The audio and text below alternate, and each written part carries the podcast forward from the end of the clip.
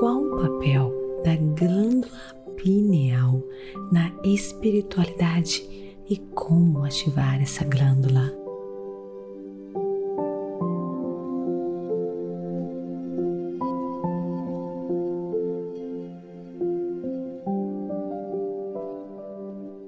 Olá, queridos lindos, bem-vindos a este podcast Meditações Pura Energia Positiva. Com vocês aqui, Vanessa Scott, diretamente de Bermudas, do meu coração para o seu coração. Quero começar agradecendo pelos 5 milhões de downloads. Gratidão, gratidão, gratidão de todo o meu coração. E vamos continuar crescendo e expandindo não esqueça de me seguir aqui neste podcast. Assim você irá receber notificações de todos os episódios novos, além de contribuir para as estatísticas para que mais e mais pessoas possam transformar as suas vidas. E não esqueça de compartilhar os episódios que você está curtindo. Me siga no Instagram Vanessa G. Scott PEP e conheça o Clube Meditação www.purenergiapositiva.com e vamos lá na nossa jornada de crescimento e expansão juntos. Então agora vem comigo para mais um episódio das questões positivas. Então, a glândula pineal, ela é um secretor da melatonina melatonina, que é responsável pelo controle fisiológico do ritmo circadiano, que eu expliquei para vocês no episódio 39. Esta glândula foi estudada e ela consiste em pequenos cristais com menos de 20 microns de comprimento. Estes cristais são responsáveis por mecanismos de transdução eletromecânico-biológico devido à estrutura e propriedades. Olha o nome estranho. Piezoelétricas. Eu já vou explicar isto para você. São palavras difíceis para digerir, né? Tem só um pouquinho de paciência que você vai entender como isso, como isso funciona e como isso é super interessante. O efeito piezoelétrico ocorre quando você aplica pressão a certos materiais e esse estresse mecânico é transformado em uma carga elétrica. Em termos simples, a glândula pineal contém cristais de calcita feitos de cálcio, carbono e oxigênio, e por causa da sua estrutura, eles expressam este efeito. Então, basicamente, eles têm uma estrutura e essa estrutura vai causar o efeito piezo elétrico. Como uma antena, a glândula tem a capacidade, queridos, de se tornar eletricamente ativada e gerar campos eletromagnéticos que podem sintonizar as informações este é um ponto muito importante. É o ponto número um. Além disso, gente, da mesma forma que uma antena pulsa um ritmo ou uma frequência para coincidir com a frequência de um sinal de entrada, a glândula pineal recebe informações transportadas por campos eletromagnéticos invisíveis, uma vez que todas as frequências transportam informações e uma vez que a antena se conecta ao sinal exato do campo eletromagnético, deve haver uma maneira de converter e decodificar este sinal em uma mensagem significativa. Isso, queridos, é exatamente o que um transdutor faz. E é esse o segundo ponto importantíssimo. Um transdutor, gente, é qualquer coisa que recebe um sinal na forma de um tipo de energia e o converte em um sinal de uma outra forma. Olha, reserve um momento para olhar ao seu redor.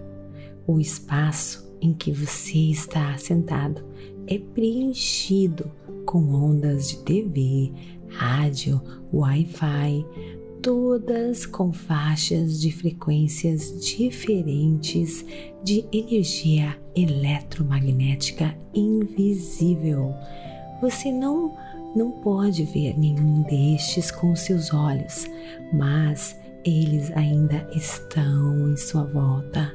Por exemplo, a antena que capta as frequências que carrega um sinal para sua TV é traduzida em uma imagem na tela da sua TV.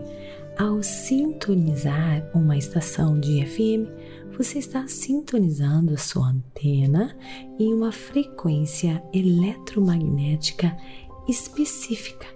A informação transportada nesta faixa de frequência é então transduzida em um sinal coerente, neste caso, a música que você ouve. Então, o estudo, gente, chamado biomineralização, que identificou isso. E esse mesmo estudo diz que a glândula pineal é um transdutor neuroendócrino capaz de receber e converter sinais dentro do cérebro. Quando a glândula atua como um transdutor, ela pode, gente, captar frequências acima do nosso espaço, ou seja, além do nosso espaço, tempo tridimensional, além da nossa realidade sensorial. Depois que a glândula pineal é ativada, ela pode se sintonizar com dimensões superiores, além deste espaço e tempo.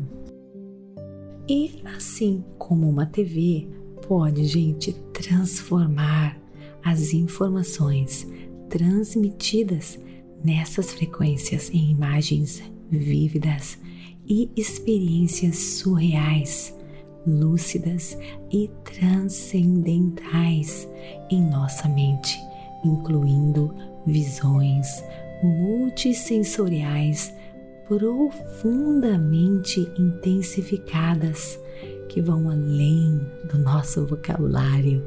Então você entende agora o porquê que isso acontece. Tem um motivo científico por detrás disso.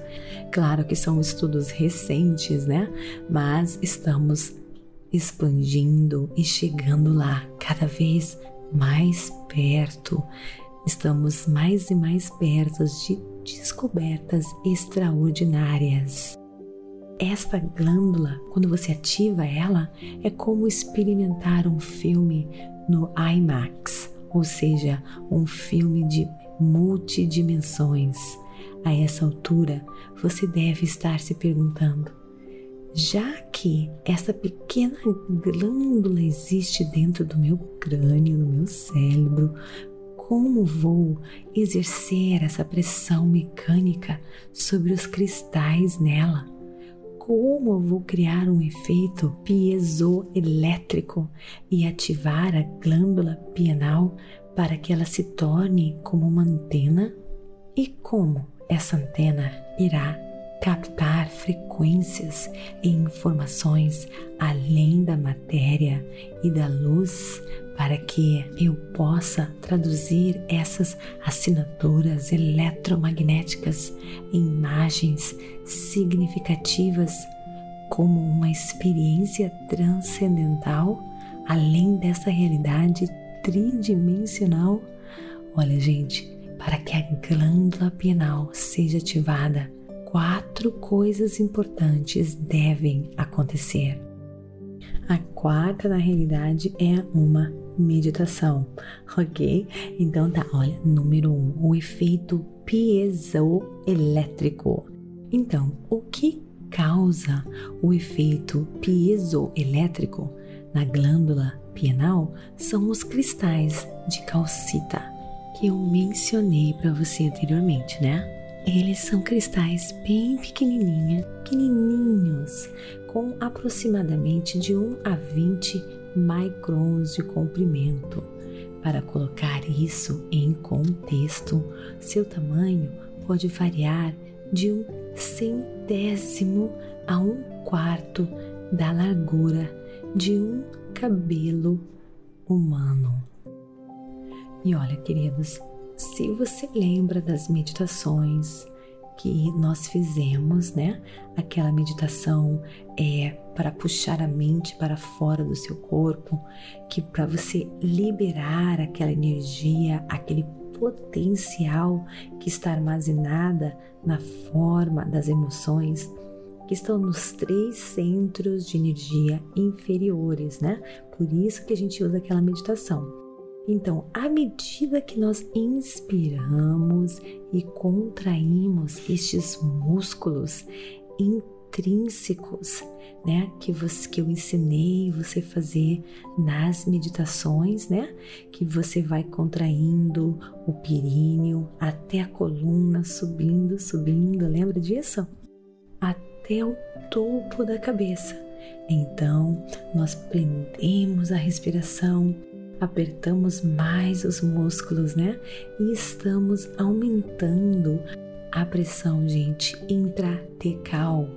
Como mencionei anteriormente, gente, se você tem seguido, né, todos os podcasts, todas as meditações, esta é a pressão interna criada quando você empurra seu interior, por exemplo, quando você aprendeu, né, na respiração e levanta algo pesado.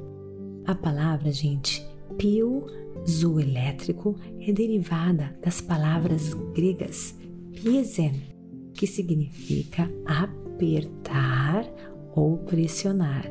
Portanto, queridos, não é por acaso que eu peço que eu pedi, no caso, né? Que você aprenda aquela respiração, contraindo os músculos intrínsecos.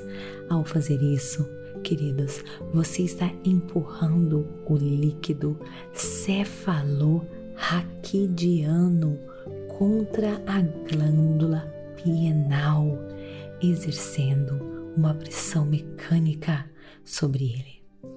Esse estresse mecânico se traduz, gente, em uma carga elétrica e é essa ação exata que comprime os cristais empilhados na glândula pineal, que gera uma carga elétrica em resposta ao estresse, né? no caso, a força que você está aplicando. E se você tem praticado né? Essa meditação que eu ensinei para você nos episódios anteriores é como se você, quando você volta a respirar numa, no, novamente depois de exercer, exercer essa força, parece um orgasmo mental. Você relaxa, nossa, gente, é maravilhoso. Você realmente consegue entrar no mundo quântico.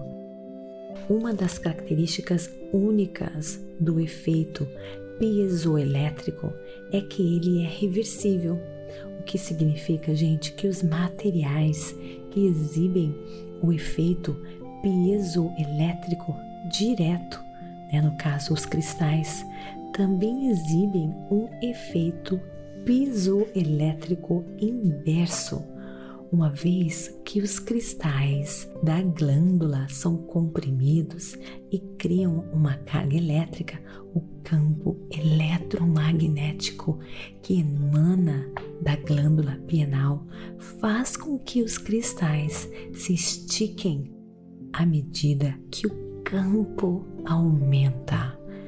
quando os cristais que geram o campo eletromagnético atingem o seu limite e não podem mais se esticar, eles se contraem. E o que acontece? O campo eletromagnético inverte a direção e se move para dentro em direção à glândula pineal. Olha, gente, quando o campo eletromagnético atinge os cristais da glândula pineal, ele os comprime novamente, produzindo um campo magnético. Este ciclo de expansão e reversão do campo perpetua um campo eletromagnético pulsante. Então, quando nós inspiramos pelo nariz e ao mesmo tempo comprimimos nossos músculos intrínsecos, nós aceleramos o líquido cefalorracadiano para o cérebro. E à medida que seguimos o movimento da energia até o topo da cabeça, prendemos a respiração e comprimimos, aumentamos então a pressão intratecal. O aumento da pressão, gente, move o líquido cefalorraquiano do quarto ventrículo através de um pequeno canal para o terceiro ventrículo, setas ao mesmo tempo fluindo. E o cerebelo comprime, gente, os cristais da glândula pineal. E essa, e essa força mecânica, gente, aplicada, produz uma carga eletromagnética na glândula pineal, criando um efeito piezoelétrico. Só estou repetindo para você realmente entender como isso é importante para você entender, né? O que, que a gente fez aquela meditação. Então, gente, não é de se admirar então que eu peça para você prender a respiração, apertar e contrair esses músculos. E é por isso que eu quero que você pratique isso todos os dias no final da sua meditação. É isso que eu faço.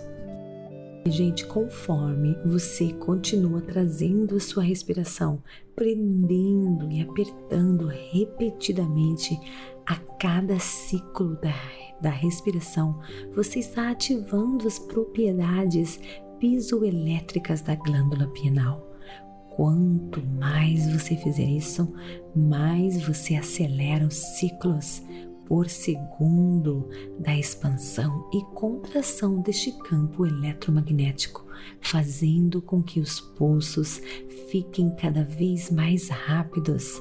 Agora, a glândula pineal se torna uma antena pulsante capaz de captar frequências eletromagnéticas cada vez mais sutis e rápidas. Então, queridos, esse é o primeiro evento que deve ocorrer para ativar a glândula pineal. O segundo evento é o seguinte: o líquido cefalorraquiano se move através de um sistema fechado, denominado sistema ventricular. E esse sistema facilita o movimento desse fluido da base da coluna vertebral através da coluna e através das quatro câmeras do cérebro e de volta para o sapro, que é a base da coluna. Quando você inspira e segue a sua respiração até o topo da cabeça, como eu ensinei você, e em seguida segura sua respiração, exprime para cima e para baixo. Você está, queridos, acelerando o líquido cefalorraquiano. E olha, o que acontece é o seguinte: na superfície da glândula pineal existem minúsculos pelos chamados cílios.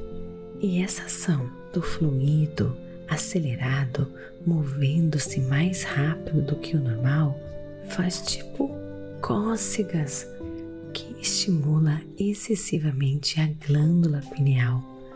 Como a glândula pineal, gente, tem o formato, como eu falei, de um falo, esta estimulação produzida pela aceleração do fluido passando por ela combina com a ativação elétrica que eu já expliquei, né, no comecinho, e isso, gente, faz com que a glândula basicamente ejacule alguns metabólitos aprimorados, é, bem sofisticados de melanolina no cérebro. Agora você está mais próximo de ativar a glândula pineal e ter uma experiência transcendental.